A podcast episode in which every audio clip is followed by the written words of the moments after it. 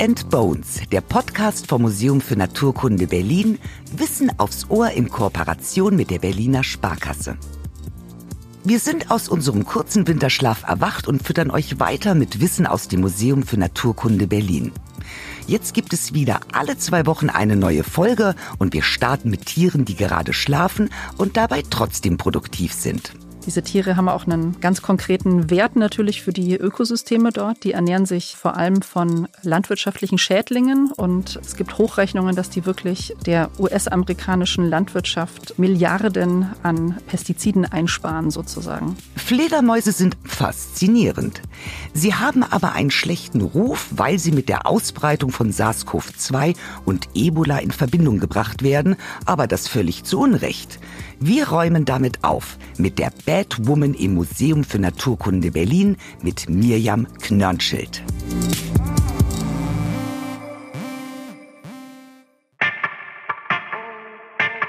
Mirjam Knörnschild ist Verhaltensbiologin und lernt seit vielen Jahren Fledermausisch. Und wie das so ist, wenn man eine Sprache lernen will, sollte man am besten in die entsprechenden Länder reisen. Daher hat Mirjam viel Zeit in Costa Rica, Panama, Peru oder auch Südafrika verbracht. Und Lesson One ist da nicht Listen and Repeat, sondern Rufe aufzeichnen und Verhalten beobachten und dabei vor allem ruhig sein. Seit 2019 ist Mirjam am Museum für Naturkunde Berlin und hat in der kurzen Zeit Erstaunliches über die kleinen Säugetiere erfahren. Und was, das wird der Host dieses Podcasts herausfinden. Meine Damen und Herren, Lukas Klaschinski. Oh, vielen Dank für diese Anmoderation. Ich freue mich auf jeden Fall, dass wir aus unserer Winterpause zurück sind und über diese tollen Tiere sprechen werden, denn Fledermäuse und Flughunde sind nicht nur die einzigen Säugetiere, die fliegen können. Ihre Art zu kommunizieren ist auch wirklich spannend. Und Miriam, dein Forschungsschwerpunkt ist ja die Kommunikation der Fledermäuse und du hast vor kurzem mit einer Entdeckung veröffentlicht, die ihr hier am Museum gemacht habt und in der ihr Parallelen zwischen Mensch und Fledermaus aufdecken konntet. Als ich davon gehört habe, ich konnte es eigentlich nicht glauben. Fledermausmütter sprechen auch in Babysprache mit ihren Jungtieren. Warst du eigentlich die Erste, die darauf gekommen ist? Ja, also ich denke, wir sind schon die Ersten, die das zeigen konnten, aber die Frage ist ja auch ein bisschen bizarr. Das heißt, vielleicht hat die sich vorher auch einfach nur niemand gestellt. Also es kann gut sein, dass das mehrere Fledermausarten so machen, nicht nur die große Sackflügelfledermaus, die wir da untersucht haben, aber an der arbeiten wir sowieso schon seit vielen Jahren und untersuchen, wie die Fledermauskinder sozusagen sprechen lernen. Und da war es naheliegend, sich irgendwann dann auch die Mütter anzugucken. Ja, als Mensch kennt man das ja. Das funktioniert so ganz automatisch, wenn man so ein Kind sieht, dass man so seine Stimme verändert. Das mache ich selbst noch bei meiner Tochter, die ist jetzt mittlerweile drei, aber ich merke immer, dass ich so Mariah Carey-mäßig zwei Oktaven nach oben gehe. Warum machen die Fledermausmütter das? Das ist eine gute Frage und da können wir im Moment nur drüber spekulieren. Also man weiß, warum Menschen das tun. Babys oder kleine Kinder finden das richtig toll, wenn man so mit ihnen redet. Und da gibt es viele Untersuchungen, die zeigen, dass es dann leichter für sie ist, aus diesem Wortbrei, der sie umgibt, wirklich einzelne Wörter rauszufischen. Und so kann man die dann natürlich auch leichter lernen. Es steigert ihre Aufmerksamkeit und scheint sie einfach irgendwie glücklicher zu machen und damit scheinen sie dann leichter Sprache lernen zu können. Und es ist naheliegend, dass das Fledermausmütter genau deswegen auch so machen, aber das wissen wir nicht. Wir haben bisher nur zeigen können, dass es auch einfach so ganz typische Änderungen gibt, die in der Stimme von Fledermausmüttern vorkommen, nur wenn sie mit ihren Jungtieren sprechen, aber nicht mit anderen erwachsenen Fledermäusen. Du bist ja sowas wie die Fledermausflüsterin der Welt, könnte man sagen. Warum faszinieren dich Fledermäuse so sehr? Die faszinieren mich so sehr, weil sie auf der einen Seite so anders sind als wir. Ne? Also die nehmen ihre Welt ja ganz anders wahr. Schall spielt eine ganz große Rolle. Also die meisten Fledermäuse benutzen ja Echoortung, um sich zu orientieren und die Welt zu erfahren. Das heißt, sie können zwar sehen, aber nicht so viel. Und die ganze Welt ist sozusagen ein akustischer Höreindruck für sie. Und das finde ich einfach wahnsinnig spannend. Also ich glaube, wenn man sich mit Außerirdischen unterhalten wollen würde, wäre es auch nicht viel anders. Die sind ganz, ganz anders als wir. Und trotzdem sind sie natürlich Säugetiere und sind denselben Selektionsdrücken unterworfen wie wir Menschen auch und ja, leben in verschiedenen Habitaten. Fledermäuse sind ja über die ganze Welt verbreitet und unheimlich viele verschiedene Lebensformen, also sowohl was das soziale Zusammenleben angeht, als auch die Ernährungsweise und wo sie ihre Tage verbringen. Und da gibt es einfach ganz viele spannende Möglichkeiten für Vergleiche. Ja, ist schon faszinierend. Fledermäuse sehen ja quasi mit den Ohren und die Kommunikation, das ist ja auch dein Spezialgebiet von Fledermäusen. Ne?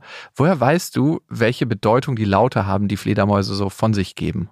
Hm, also zuallererst versuchen wir Fledermäuse in ihrem natürlichen Umfeld zu beobachten, ohne sie zu stören. Das heißt, wir setzen sehr viel Technik ein, also Wärmebildkameras oder Infrarotkameras, Ferngläser, was auch immer man braucht, um die Tiere gut beobachten zu können.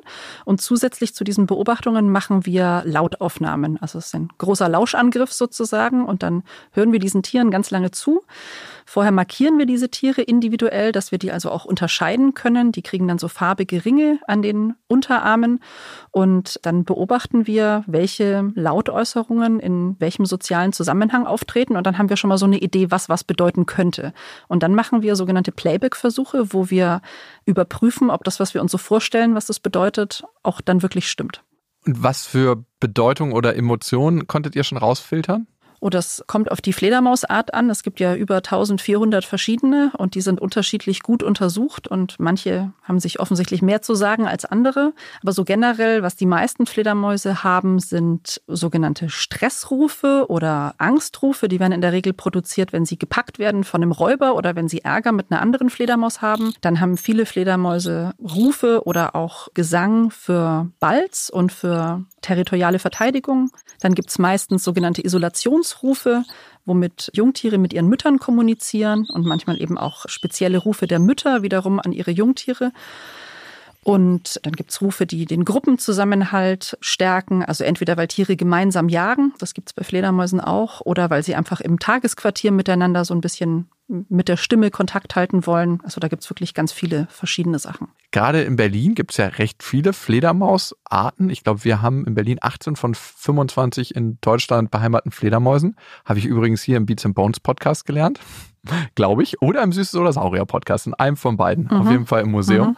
Und die leben meistens in Gruppen, ne? Also das habe ich so erfahren, zumindest unter der Oberbaumbrücke hier in Berlin. Da hängen ganz, ganz viele. Sind Fledermäuse soziale Tiere oder ist das ein Wahrnehmungsfehler von mir? Nee, Fledermäuse sind hochsoziale Tiere. Also die Regel ist, dass sie sozial leben. Es gibt nur einige wenige Arten, die wirklich quasi Einzelgänger sind. Dracula? Der, der auch. Batman, auch nicht so gesellig. genau, stimmt. Nur Batman und Dracula, alle anderen sind soziale Wesen. Genau. Also zum Beispiel gibt es die mexikanische Bulldog-Fledermaus. Das ist die größte Ansammlung von Säugetieren auf unserem Planeten. Da treffen sich zur Wochenstubenzeit, also wenn die Jungtiere geboren werden, 20 Millionen Fledermäuse in einer einzigen Höhle. Allein der Ausflug dauert mehrere Stunden und der Himmel wird schwarz. Eine größere Säugetieransammlung gibt's nicht. Auch die ganzen Herden von Gnus und Zebras und anderen Pflanzenfressern in den Steppen Afrikas sind nicht so viele Individuen. Hast du das mal gesehen? Das muss ja unvorstellbar sein. Das ist unvorstellbar. Es ist wirklich wunder, wunderschön. Diese Tiere haben auch einen ganz konkreten Wert natürlich für die Ökosysteme dort. Die ernähren sich vor allem von landwirtschaftlichen Schädlingen und es gibt Hochrechnungen, dass die wirklich der US-amerikanischen Landwirtschaft Milliarden an Pestiziden einsparen sozusagen. Das heißt, um sich in so einer großen Gruppe überhaupt zurechtzufinden. Und ich stelle mir das jetzt mal vor, bei dieser Bulldog-Fledermaus, die fliegt zurück in die Höhle, sucht sie sich dann immer den gleichen Platz? Ganz genau den gleichen Platz wahrscheinlich nicht, aber schon ein Platz in dem gleichen Höhlenabschnitt sozusagen. Ich denke, so eine riesige Fledermauskolonie muss man sich vorstellen wie eine Großstadt, wie Berlin. Ne? Also da hat man ja auch so seinen kleinen Kiez und in dem Kiez dann Leute, mit denen man mehr Kontakt hat und man hat einen Ort oder ein Umfeld, in dem man normalerweise seine Nächte verbringt oder im Fall der Fledermaus dann natürlich seine Tage. Und genauso kann man sich das auch vorstellen. Also die, die soziale Gruppe der Bulldog-Fledermaus sind dann nicht die 20 Millionen anderen Fledermäuse, Fledermäuse, sondern schon so ein, ein Subset, also ein kleiner Teil an Tieren, mit dem sie regelmäßig interagiert. Jetzt stelle ich mir das vor, diese 20 Millionen Fledermäuse, also so groß wie die größten Megastädte der Welt. Welchen Vorteil hat das für die, in so einer großen Community zusammenzuleben? Oder hat also, sich das einfach so ergeben, wie so Mexico City? Ähm, ja, ich wohne jetzt auch hier. Okay, cool, dann komme ich auch dazu. nee, also Gruppenleben hat nicht nur Vorteile, das ist auch mit Kosten verbunden. Also das heißt, die Rechnung muss sich für die Tiere sozusagen schon lohnen. Mhm. Die Fledermaus-Babys wachsen dann besonders gut und besonders schnell, wenn sie es warm haben und wenn sie viel Nahrung haben. Und Nahrung ist ja in dem Fall über die Muttermilch gegeben. Das heißt, so große Ansammlungen von Fledermäusen finden sich in der Regel dort, wo die Bedingungen in den Höhlen sehr gut sind, wo, wo viele Tiere reinpassen anpassen, aber auch die Höhlenstruktur besonders geeignet ist und die Jungtiere, wenn die dann die Nacht über alleine verbringen, ohne ihre Mütter, die draußen beim Jagen sind, es eben auch schön warm haben. Da kann man sich natürlich vorstellen, dass man sich in der Gruppe besser warm halten kann als alleine. Und so eine Höhle hat natürlich auch ein schönes, stabiles Klima. Da kann es draußen auch mal kalt und windig sein und die Fledermausbabys in der Höhle bekommen das nicht so mit. Und gleichzeitig liegt diese Höhle auf der Zugroute von verschiedenen Schadinsekten. Und deswegen kann dieser Landstrich auch während dieser jungen Aufzuchtzeit so viele Millionen von Fledermäusen ernähren, weil da quasi das Essen auf so hohen Luftströmen einfach vorbeikommt und das können die dann abgreifen.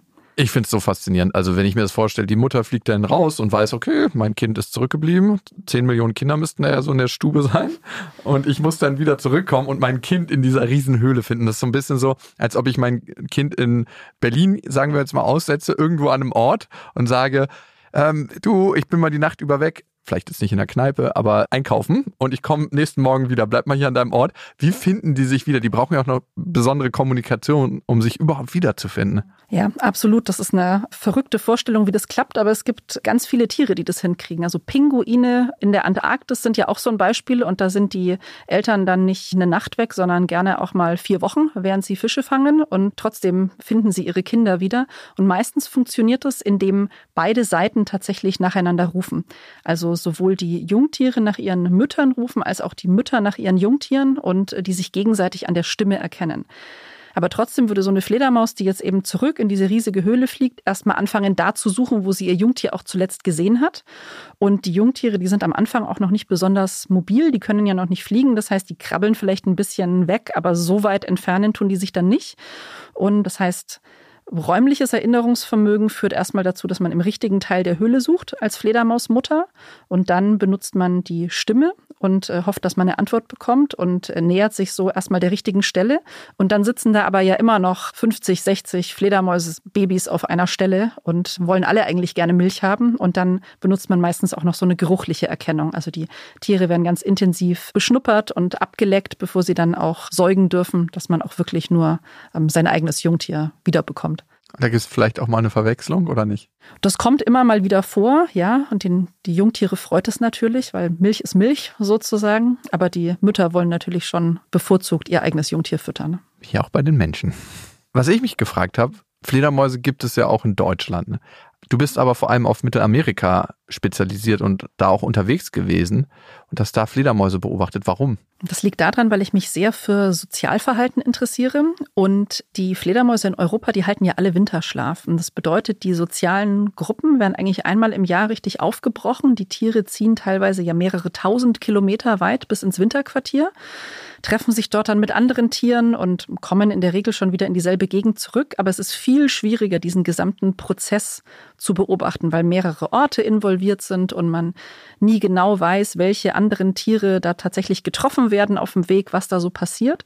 In den Tropen hingegen halten die Fledermäuse keinen Winterschlaf. Und da hat man die für einen Forscher sehr komfortable Situation, dass dieselben Individuen ihr ganzes Leben zusammenbleiben und sich häufig dann auch noch an demselben Ort tagsüber aufhalten oder zumindest im selben Gebiet. Und da kann man dann natürlich einfach ja, leichter forschen. Das habe ich mich schon öfter bei Zugvögeln gefragt wenn Zugvögel jetzt zum Beispiel bei uns den Sommer über sind und im Winter woanders hinfliegen, wo es wärmer ist, wo sind die eigentlich zu Hause? Sind die bei uns zu Hause? Sind das einheimische Vögel bei uns und dort überwintern die nur? Oder sagen die dort drüben auch, das sind unsere einheimischen Vögel, aber im Sommer fliegen die halt weg? Wo sind die zu Hause? Und wie ist das bei Fledermäusen?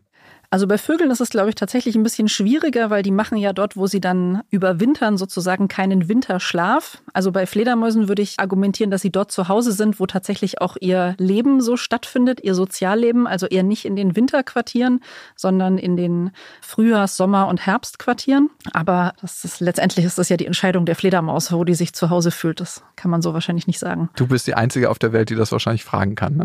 Oh, es gibt schon noch mehr Leute, die Fledermauskommunikation untersuchen. Muss man denn eigentlich auch verschiedene Sprachen lernen? Also sprechen die unterschiedliche Sprachen in unterschiedlichen Ländern, die Fledermäuse, Dialekte? Verschiedene Fledermausarten haben ganz verschiedene Laute. Also die kann man, man kann die Arten teilweise daran gut erkennen, ohne überhaupt sonst was von der Fledermaus gesehen zu haben kann man sagen, anhand von diesem Sozialruf oder jenem, das ist diese oder jene Art. Also das heißt, verschiedene Arten haben verschiedene Kommunikationslaute. Jetzt Arten, die weit verbreitet sind in verschiedenen Ländern zum Beispiel, die können auch lokale Dialekte haben, auf jeden Fall. Und es gibt auch sogenannte Mikrodialekte, also dass äh, Fledermäuse, die in einem Stadtteil von Berlin wohnen, einen anderen Dialekt haben als in einem anderen Stadtteil. Also das kommt einfach darauf an, wie genau man das dann sozusagen untersucht. Ne? Die Unterschiede werden natürlich immer kleiner, je mhm. detaillierter man da rangeht und je geografisch kleiner man auch wird. Aber die Unterschiede sind auf jeden Fall da. Das ist wie in Tirol. Da kann man, wenn man ins nächste Dorf fährt, die Tiroler wissen, aus welchem Dorf man kommt anhand des Dialekts, der Dialekteinfärbung. Das ist der Wahnsinn. Das habe ich mal live miterlebt. Ich habe einen Kumpel, der in Tirol lebt und der muss nur ein Dorf weiterfahren und die wissen genau, wo er herkommt. Nicht, weil sie ihn kennen, sondern weil sie das am Dialekt hören. Das würden Fledermäuse wahrscheinlich auch erkennen, ne? Mhm, das würden Fledermäuse auch erkennen. Wir haben zum Beispiel vor ein paar Jahren Versuche gemacht, da haben wir weibliche Fledermäuse gefragt, welchen Gesangsdialekt sie am besten finden. Und da kam ganz klar raus, also die Männchen, die sie am tollsten fanden, die sollten so ähnlich klingen wie ihr eigentlicher Vater, aber nicht genauso. Also das heißt, der eigene Dialekt wird ganz klar bevorzugt und fremde Dialekte werden mit Skepsis angesehen. Und das ist ein Phänomen, das man zum Beispiel auch bei Singvögeln kennt, also dass Dialekte wirklich äh, sogenannte Abwanderungsbarrieren darstellen. Also dass man sagt, okay, also jetzt hier, da, da singen die Vögel komisch, da fliege ich vielleicht nicht weiter oder da lasse ich mich nicht nieder. Und das gibt es bei Fledermäusen auch. Und ich möchte jetzt bewusst als Psychologe keine Parallelen zum Mensch ziehen und deren Präferenzen bei der Partnerwahl. Ach Lukas, nicht jeder ist ein wildes Tier in Sachen Liebe. Ich weiß gar nicht, warum du immer diese Vergleiche heranziehst. Jedenfalls Fledermäuse. Miriam hat es schon gesagt, es gibt mehr als 1400 Fledermausarten weltweit. Und jetzt mache ich auch mal den Vergleich. Sie haben wie wir Menschen unterschiedliche Sprachen und Dialekte und die sind nicht auf unserer Wellenlänge. Sie sprechen in Ultraschall, also viel zu hoch für unser Gehör, da erblasst jeder Falsettsänger vor Neid. Diese Rufe hier sind auf unsere Frequenz gebracht. Hier sagt eine männliche große Sackflügelfledermaus, das ist mein Revier. Hier singt er hingegen ein Liebeslied, das ist der Balzgesang.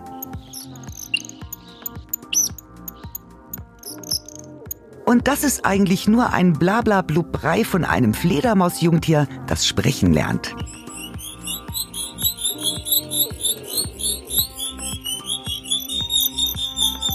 Süß, oder? Die Töne, die wir ja gehört haben, die sind verlangsamt. Fledermäuse kommunizieren ja mit Ultraschall, aber sie sehen ja auch mit Ultraschall. Wie genau funktioniert das? Also Echoortung nennt man das, glaube ich, ne? Mhm, genau. Also das muss man sich so vorstellen, dass die Fledermäuse in ihrem Kehlkopf erstmal den Ton, den sie von sich geben wollen, produzieren und der wird dann je nach Art entweder durch den Mund oder auch durch die Nase ausgestoßen. Und da gibt es wiederum große Unterschiede zwischen den Arten. Also es gibt Fledermausarten, da sind die Echoortungsrufe bei ungefähr 10 Kilohertz. Also das könnten wir noch gut hören. Wir hören bis etwa 20 Kilohertz. Aber es gibt Arten, da sind die Echoortungsrufe bei über 200 Kilohertz. Also das kann man dann natürlich ohne Hilfsmittel überhaupt nicht mehr hören. Und dieser Ton, der reist dann durch die Luft und wenn er auf ein Objekt trifft, dann wird er zurückgeworfen und das Echo kommt, also die, eine leisere Variante dieses Tons, dieses veränderten Tons, kommt dann zurück zur Fledermaus und die kann dann den mit ihren Ohren wahrnehmen und setzt sie in ihrem Kopf diese Echobilder zu einem ja, Abbild ihrer Umgebung zusammen. Und welche Vorteile hat diese Art des Sehens in Anführungsstrichen? Es muss ja irgendeinen evolutionären Vorteil haben, ne? Der evolutionäre Vorteil ist, dass man kein Licht dafür braucht. Also es gab lange einen großen Streit darüber, der, der, sicherlich auch noch nicht ganz final entschieden ist, ob jetzt nun die Flugfähigkeit der Fledermäuse zuerst kam oder die Echoortung. Und gefühlt ändert sich alle paar Jahrzehnte immer die vorherrschende wissenschaftliche Meinung, was jetzt nun zuerst evolviert ist. Im Moment geht man davon aus, dass der Flug, also die Flugfähigkeit tatsächlich sich zuerst entwickelt hat und erst danach die Fledermäuse irgendwann auf die Nacht ausgewichen sind, höchstwahrscheinlich um dem Prädationsdruck durch Vögel und auch der Konkurrenz durch Vögel zu entgehen, die ja überwiegend tagaktiv sind. Das heißt, wenn man mit Schall sieht, kann man einfach an Orten sehen, wo andere Tiere das nicht können. Und das ist natürlich sehr nützlich. Schon eine wahnsinnige Vorstellung, wie sich das evolutionär ausgebildet hat. Ne? Also welche kleinen Schritte notwendig waren, um letzten Endes eine Fledermaus zu kreieren in der Perfektion, wie sie jetzt in der Nacht unterwegs ist. Mhm. ja, habe ich ja erforscht, also weiß ich, wie war das. nee, es ist also, äh, Evolution funktioniert ja immer in sehr kleinen Schritten. Es gibt tatsächlich so ein paar Vorläuferformen. Es gibt zum Beispiel einen Flughund. Die gehören auch zu den Fledertieren, sind aber in der Regel eher so dämmerungsaktiv, sind reine Vegetarier, reine Fruchtfresser und die allermeisten Flughunde können nicht Echo orten. Es gibt aber ein paar Ausnahmen. Das sind Tiere, die in dunklen Höhlen ihre Tage verbringen. Und die machen so eine rudimentäre Form von Echoortung, die klicken mit der Zunge. Und äh, damit erschaffen sie auch Bilder ihrer Umgebung, weil diese Zungenklicks ja als Echos zurückkommen. Und so kann man sich schon vorstellen, dass das sich so langsam immer weiter perfektioniert hat. Es gibt auch ganz faszinierende Beispiele von blinden Menschen, die sich mit dieser Zungenklick-Echo-Ortung orientieren. Und wenn man da Videos sieht, ist man wirklich erstaunt, wie gut es gehen kann wir hatten ja gerade übers Fliegen geredet. Ne? Nicht nur Vögel können besonders gut fliegen, sondern Fledermäuse ja auch. Und Fledermäuse sind ja die einzigen Säugetiere, die fliegen können.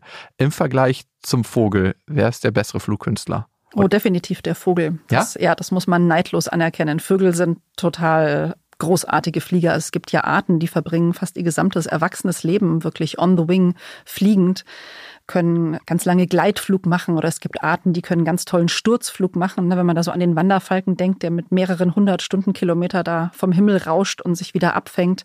Oder Kolibris, die so ganz akrobatische Luftmanöver vollführen können. Da sind die Fledermäuse definitiv die schlechteren Flieger.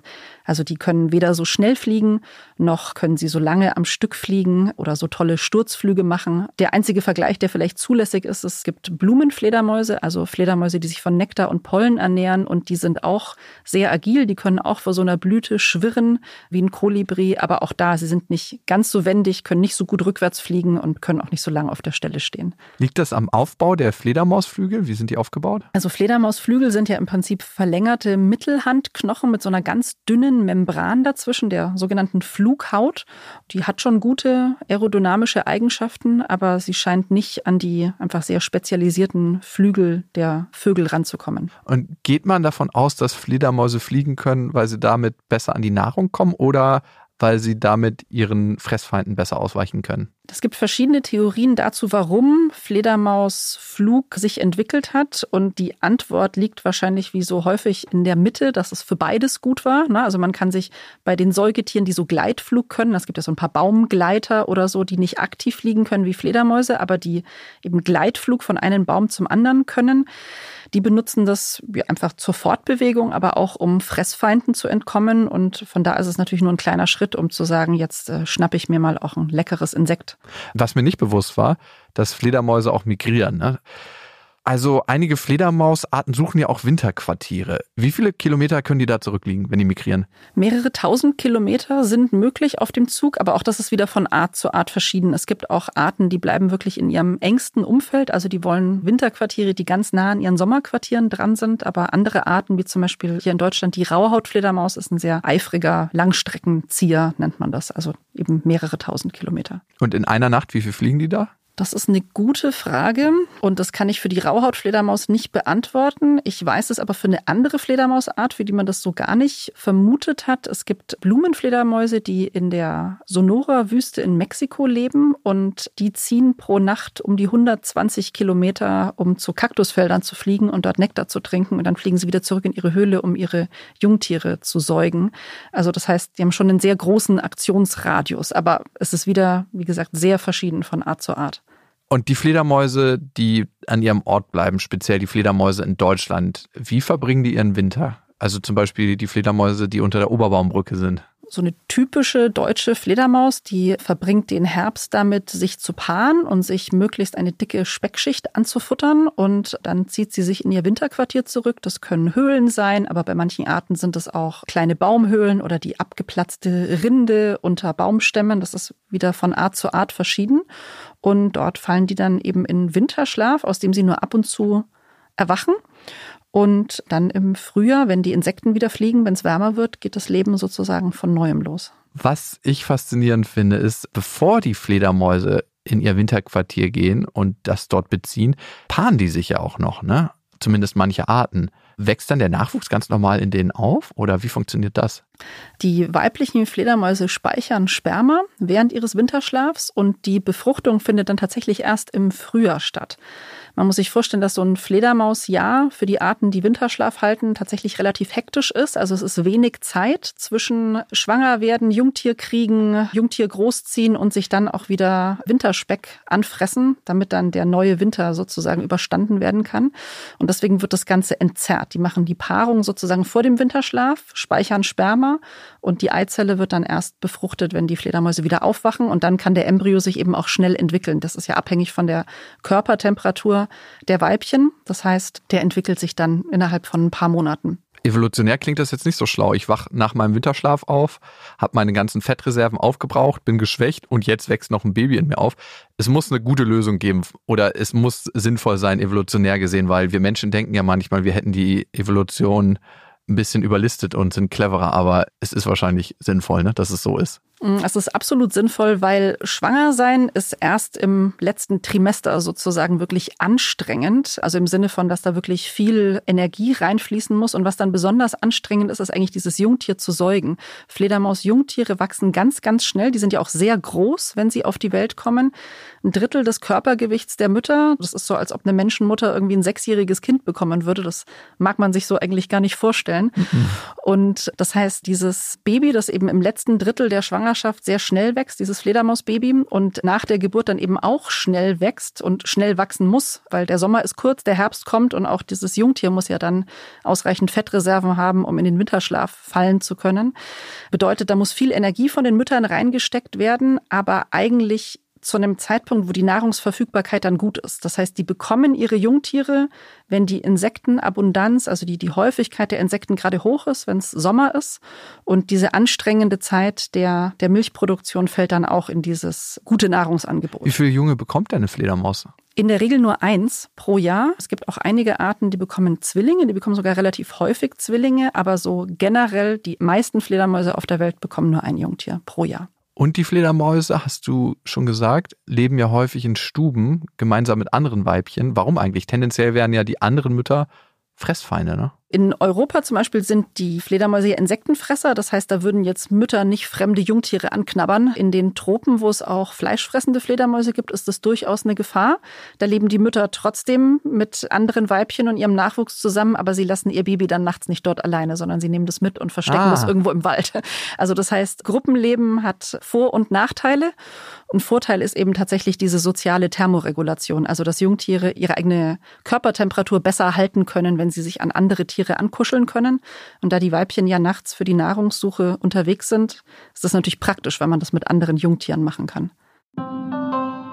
Und damit sich die kleinen Fledermäuse zusammen kuscheln können, brauchen sie eine Höhle oder einen Dachboden oder einen ausgehöhlten Baum als Unterschlupf.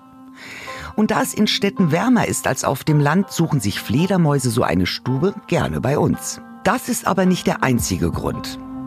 Auf dem Land gibt es nicht mehr ausreichend zu fressen, weil wir mit den Pestiziden einen Großteil der Insekten ausmerzen. Über das Insektensterben haben wir ja auch schon mal bei Beats and Bones gesprochen und hier seht ihr, welche Auswirkungen das haben kann. Spuk und Fledermauskacke auf dem Dachboden. In Südamerika vielleicht auch angeknabberte Früchte und Blüten im Garten und Bisswunden, wenn wir nachts schlafen. Und es ist leider nicht Robert Pattinson, der sich da nachts zu uns legt. Es gibt einen Mythos zur Fledermaus. Ich glaube, den hat fast jeder im Kopf oder irgendwann mal gesehen in Hollywood-Streifen. Blutsauger. Fledermäuse sind Blutsauger. Passt das eigentlich zur Fledermaus oder ist das eine einzige Fledermaus von tausenden Arten, die auch Blut trinkt? Also äh, konkret sind es drei. Also im Moment gibt es 1424 Fledermausarten, die bekannt sind und drei davon trinken Blut. Eine Menschenblut, zwei Vogelblut. Und die saugen auch nicht, die lecken dieses Blut. Also die haben nicht wie Dracula so ganz spitze Eckzähne, sondern die haben ganz scharfe Schneidezähne und damit ritzen sie so eine kleine Wunde und lecken dann das Blut auf, das da austritt. Auch bei äh, Menschen? Ja, auch bei Menschen. Wir sind ja auch nur große Säugetiere sozusagen. Die gibt's nicht in Europa, die gibt's in den Tropen der neuen Welt, also in Mittelamerika und in Südamerika kommen diese Vampirfledermäuse vor. Und die sind früher unheimlich selten gewesen, weil die Anzahl großer Säugetiere in so einem tropischen Regenwald ja normalerweise begrenzt ist. Ne? Es gibt so ein paar Wildschweine und es gibt Affen und natürlich auch die eine oder andere große Katze. Aber erst eigentlich seitdem so viel Regenwald gerodet wurde und so viele Rinder auf den gerodeten Flächen dann einfach gehalten wurden, haben sich Vampirfledermäuse so stark vermehren können, weil es dann einfach plötzlich große Säugetiere im Überfluss gab, von denen man sich ernähren konnte. Und wie macht die einzige Art, dass die auch Menschenblut trinkt? Machen die es dann bei schlafenden Menschen? Ja, also die machen das generell bei schlafenden Tieren. Also die warten auch darauf, dass die Rinder möglichst unaufmerksam sind oder Pferde sind auch bevorzugte Nahrungsquellen. Und, Menschen mit Tiefschlaf. Und, und, und tiefschlafende Menschen. Es ist so, wenn eine Vampirfledermaus einmal irgendwo erfolgreich getrunken hat, dann kommt sie tatsächlich zurück. Und es gibt ein ganz spannendes Experiment, das vor Jahren Kollegen an der LMU in München, also einer Universität in München durchgeführt haben. Die haben in Gefangenschaft gehaltenen Vampirfledermäusen Atemgeräusche von verschiedenen Menschen vorgespielt. Und die sollten lernen, diese Atemgeräusche von zwei verschiedenen Menschen zu unterscheiden und haben immer nur bei einem eine Belohnung bekommen in Form von Blut, also natürlich nicht von dem Menschen tatsächlich, sondern aus so einem kleinen Futterspender.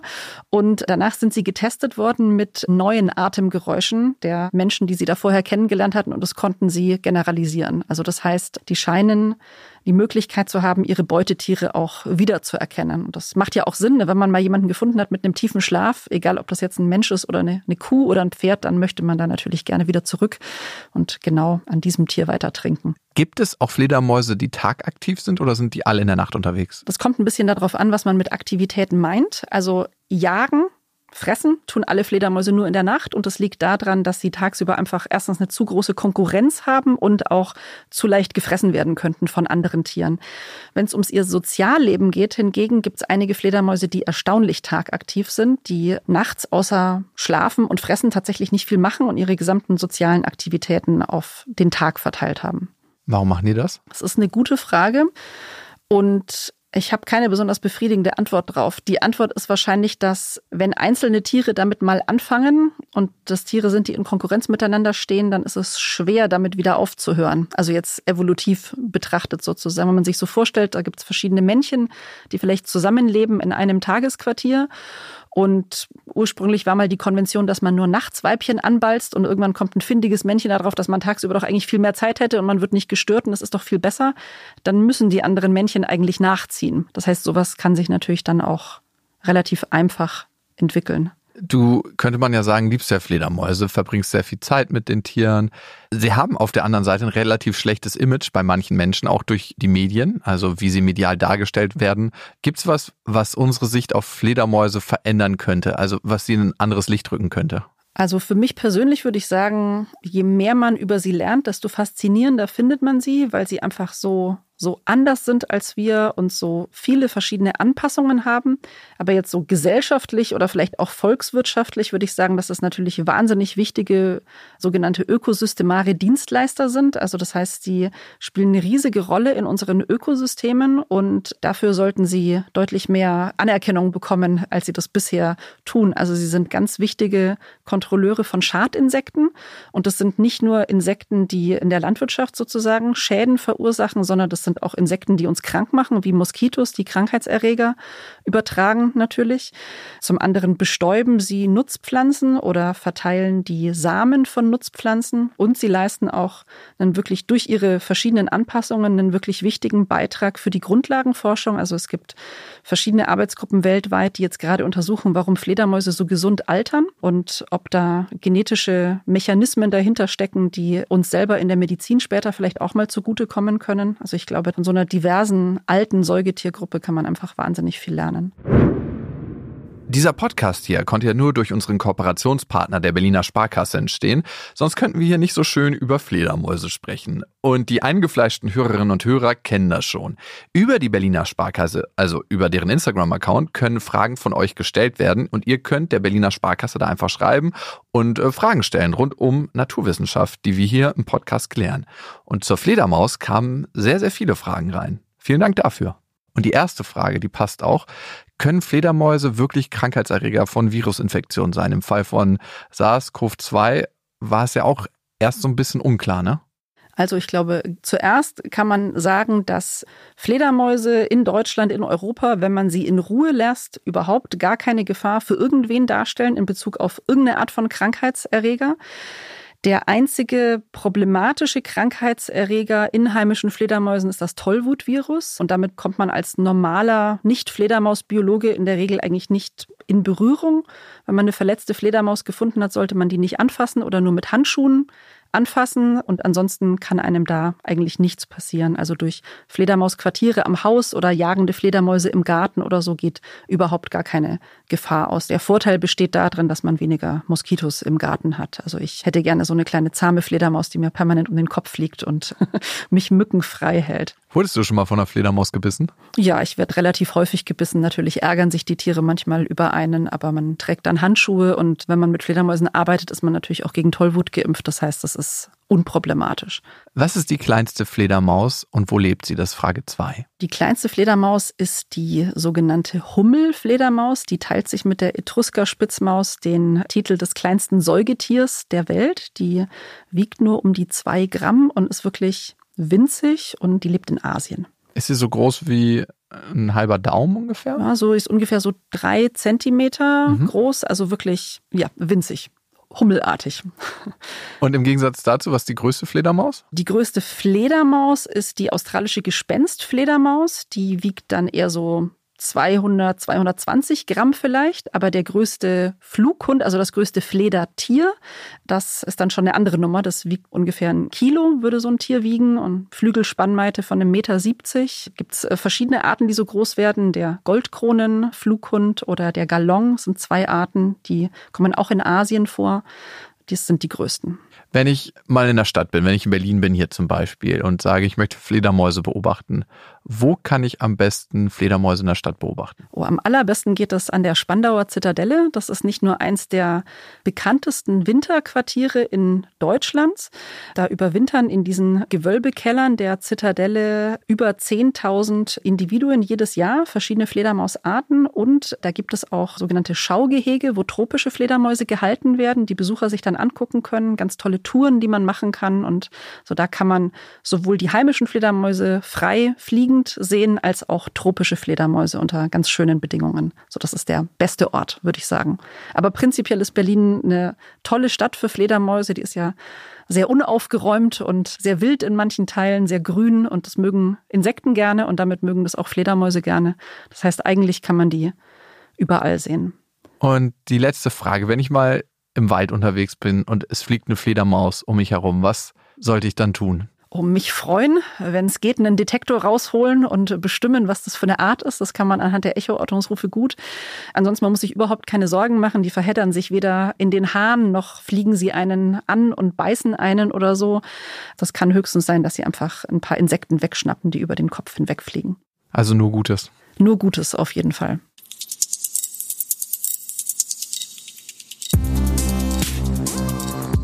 Also ich bin jetzt absoluter Fledermaus-Fan. Und wenn ihr auch so gerne Tiervideos schaut wie ich, dann schaut euch an, wie eine Fledermaus einen Mehlwurm frisst. Da können Hundewelpen in Sachen Niedlichkeit einpacken.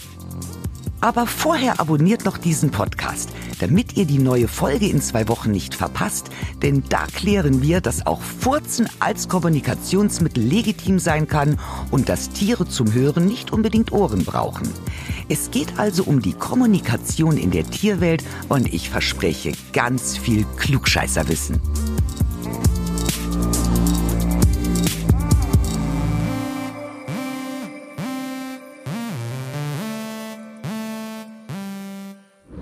In freundlicher Produktionsunterstützung der Auf die Ohren GmbH.